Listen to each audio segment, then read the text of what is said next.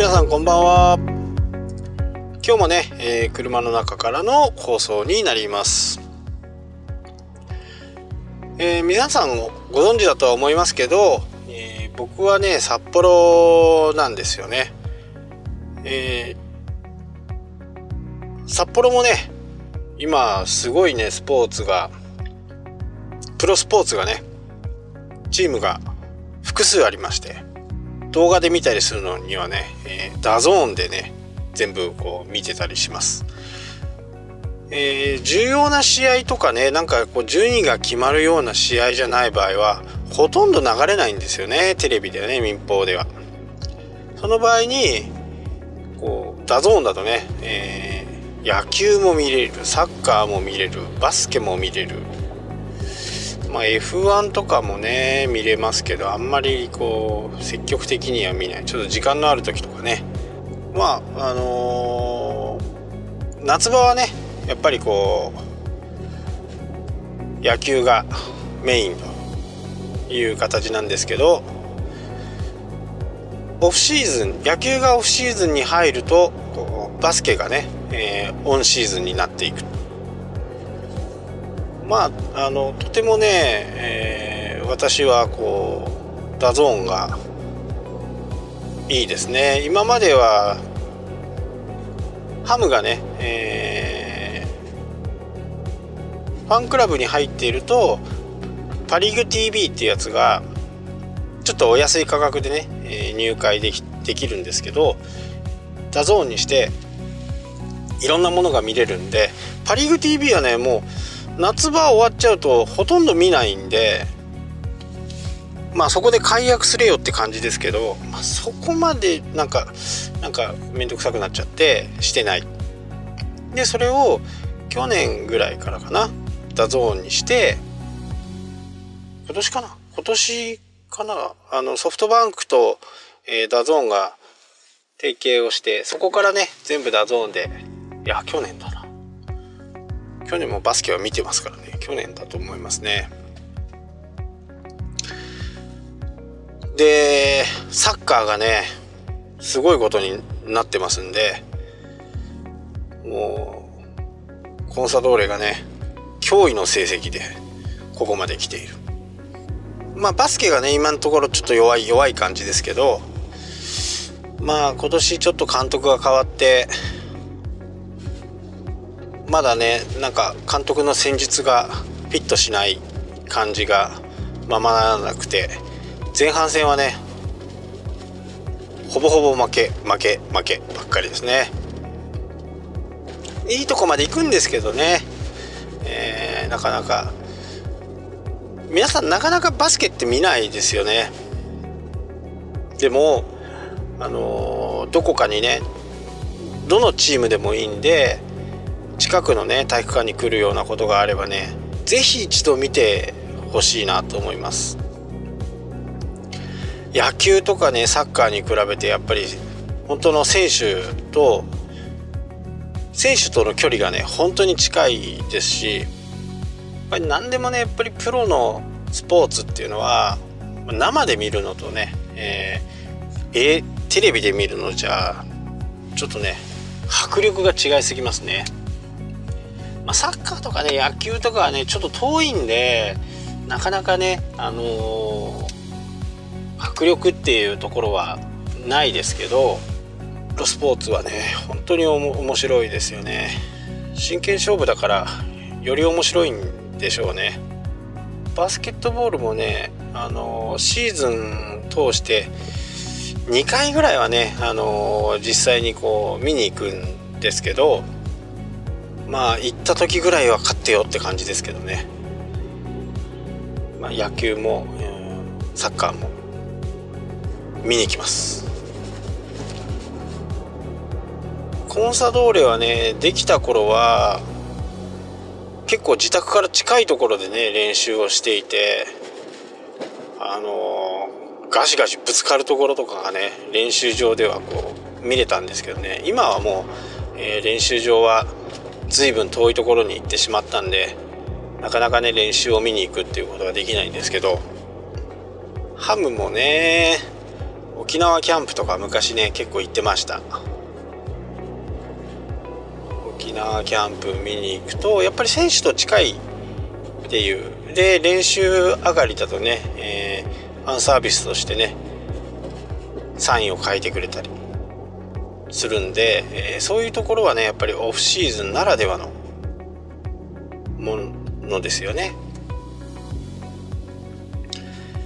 日本ハムがですね、あのー、新しい球場北広島というところに、えー、建設が2023年？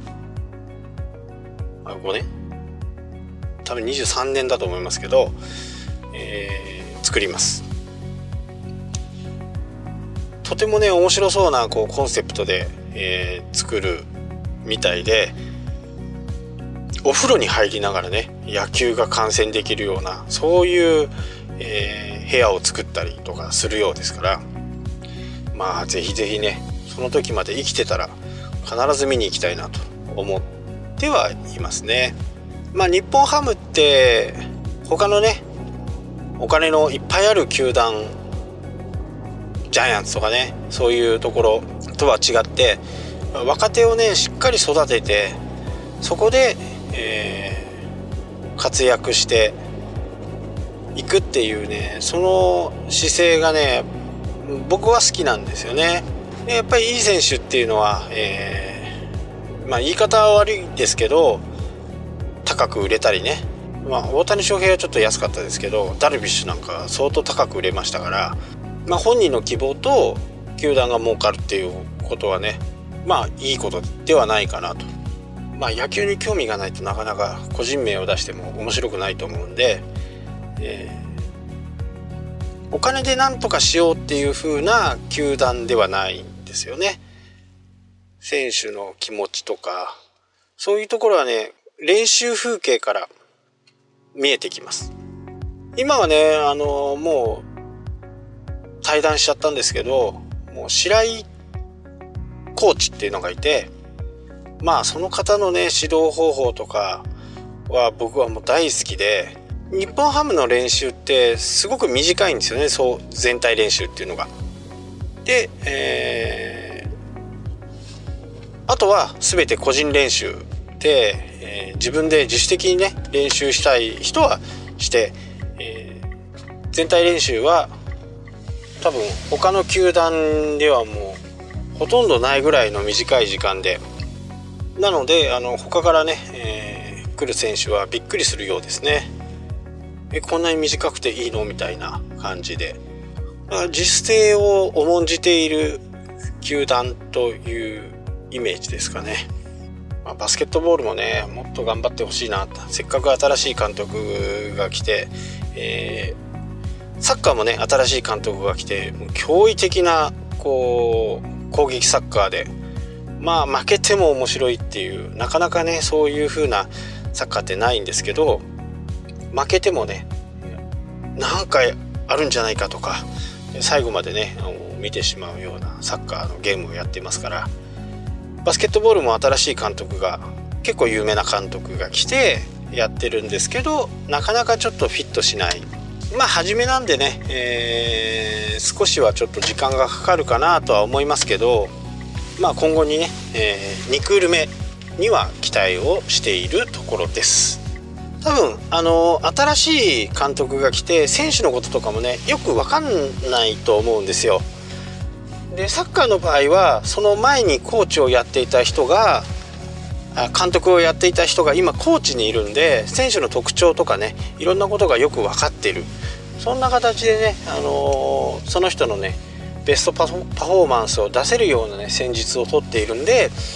結構強いんじゃないかなって思います。ハムもそうですよね。ハムもその個人の能力を引き出してあげる。これしなさいあれしなさいっていうことは一切言わないそうです。まあどっちか言うとね僕もあのー、まあ、人を育てるっていうとおくがましいんですけど、えー、会社としてねやっていく時にはある程度はね、あのー、やっぱり個人の裁量に任せてできるとこまでやってみる。でその時にねいちいち聞いてくることよりも自分でトライしてトライアンドエラーを繰り返してね成長していく。そんなようなあの、うん、教育っていうか指導してますね考えなくなったらロボットと同じになっちゃうじゃないですかで相手は、えー、人ですから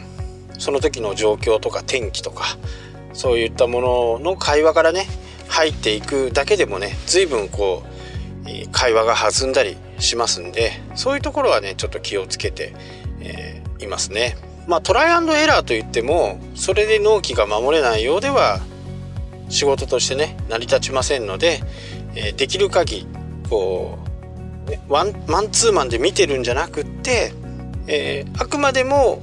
やってもらってる雰囲気自分でやってるんだっていう雰囲気を醸し出すっていうのが僕の役目じゃないかなとは思っています。そこで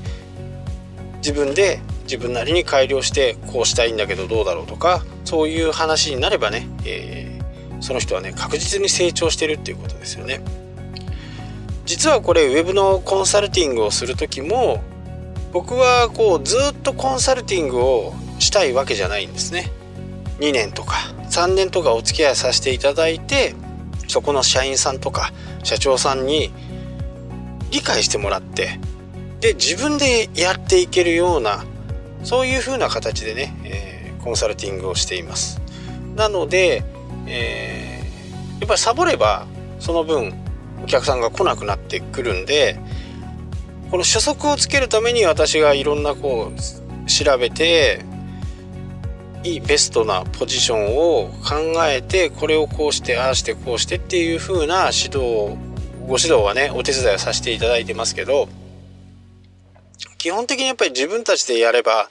えー、僕に払ってるフィーが必要なくなりますんで、まあ、何かトラブルがあったりね、あのー、急激に変動になった場合には連絡が来てその時はね、あのー、アドバイスしますけど基本的にはあのその人が自立できるような形をね僕はいつもこう考えて、え、お手伝いさせていただいている。そうじゃないとねいつまでたってもあの人頼みになってきますんでやっぱり人頼みになるとどうしてもこうそこからのね探求心がなくなる。何でも人に聞けばいいっていう風になっちゃうとこれ結構危険なんですよね。なので、えー、日本ハムみたいな育て方。自分で何が今必要なのか下半身強化なのかバットの振り方なのか構え方なのかそういったことを、えー、自分である程度考えてもらってそこを強くしてこれはこういうことですかっていうふうにコーチに聞くようなねスタイルが日本ハムなんですけど私はこれが一番いいと思ってるんですね。確かに、えー、お金をね企業さんが私にコンサルのフィーを払ってるわけですから私に聞けばすぐ答えは出ます、えー、こういう時はこうした方がいいまあ分からないこともありますけどそこに対しては私はこういろいろ調べたりとかしますんで、まあ、聞けばいいっていうのはねあのー、まあお金払ってるから聞いてもいいよねっていう形にはなりますけどえー、それでずっと一生ね続けていくんですかっていうことなんですよね。やっぱり何年か1年2年通してねいろんなことを学んでいただいて学習していただいて自分でも、えー、スキルを磨くような行動をしてもらうことで、えー、私の役目は2年3年でね終わるとそういうふうなこう活動をずっと続けています。なので、えーもうね卒業して、えー、ウハウハの人もいますし、まあ、キーワードによってはね業種によっては、ま、微妙なラインにいるところもあるんですけどいかんせん最近の Google がねちょっと変動が多すぎて対策をしてもその結果を待たずにまた新しいな新しいこう変動をかけてくるんでちょっと読みづらいんですね。なので、えー、今はね、もう本当にこう、正統派、正統派で行くのが一番の SEO かなと思います。まず、えー、基本的にこの2つ。滞在時間を上げること。そして、面白い、まあ面白い記事っていうか、興味を引くもの、記事の書き方とか、まあメインは本当にね、あのたった一つです。滞在時間をどう上げるかです。滞在時間を上げることでお客さんは興味を持って見てくれてるってことなんで例えば文章力がある方は3,000文字でも5,000文字でも書けるようなスキルがあればねあのそこに記事をガシッと入れる。でもしそれがちょっと難しい3,000文字は厳しいと思えばそこに動画を入れたり音声を入れたり滞在時間を上げるための施策をやっていくってことです。例えば僕の場合ねこれ15分とか20分とか30分とか音声流れてますけどこれをねこれを5分でも今日のワンポイントアドバイスとかお客さんに役に立つようなワンポイントアドバイスとかっていうのを3分でも5分でも、流しておくだけでも興味のあるお客さんは3分5分の滞在時間が伸びるわけですよね。なのでいかに滞在を滞在時間を上げるかっていうことにね注力してえー、キーワードをキーワードを出しキーワードの出し方とかって今あの未だにねよくやってますけどこれね将来的にはもう Google は全ての文章を読んできます YouTube の音声も読んできます。その中で何が一番言われているのかなっていうことを Google はね察知してくるんで今は記事タイトルは重要だとされていますけど本文のね中とか滞在時間の方がよりね、えー、重要になってくる時代が来ると思います。現にもうテキストの中をね Google は読んでこれは全然あのー、自分のタイトルの希望したタイトルじゃないもので検索順位が上に上がってきてるするものがあるんでもうテキストその文章とか動画とか音声とかで一番よく言われているキーワードを Google はね検索上位にしてくると思います。まあこれがね実際にどのぐらいの確率でね上位に来るかっていうのはちょっとまだ分かりませんけどこのことはね多分確実にこのようになってくると思いますんでテキスト書ける人はねテキスト書いて3,000文字5,000文字ってなかなかハードル高いですけど面白く読める記事が書けるんであったらそっちの方がいいかもしれませんね。Google の Chrome は読み上げ機能機能とか、まあ、Siri もそううんサファリもそうですけど読み上げ機能がありありますからここでまた、えー、Google はこのサイトのページは何を言いたいのかっていうことが分かってくると思うんで。このことはね本当にこうやっとかないと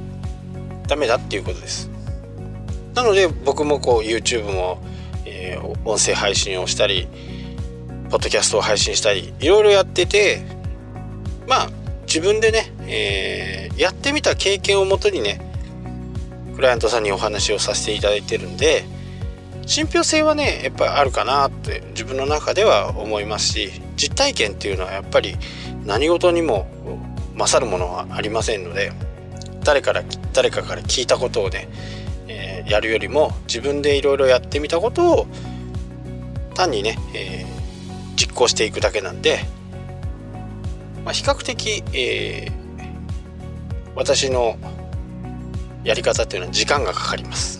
即効性のものはほとんどないですね。3ヶ月6ヶ月は平気でかかるような、えー、対策を打っていきますんで。その代わりねサボらないでそのままずっと同じことをやっていけばお客さんの来る量っていうのは相当来るんで。まあ業種にもよりますけどね。はい今日はちょっとウェブのことをね最終的にはウェブのことです。初めはねあのプロスポーツのことをお話ししましたけど最終的にはねどうやって、えー、人に伝えることがうまくできる人はネットでもねうまく成功すると思いはい今日はここまでになります。それではまた明日。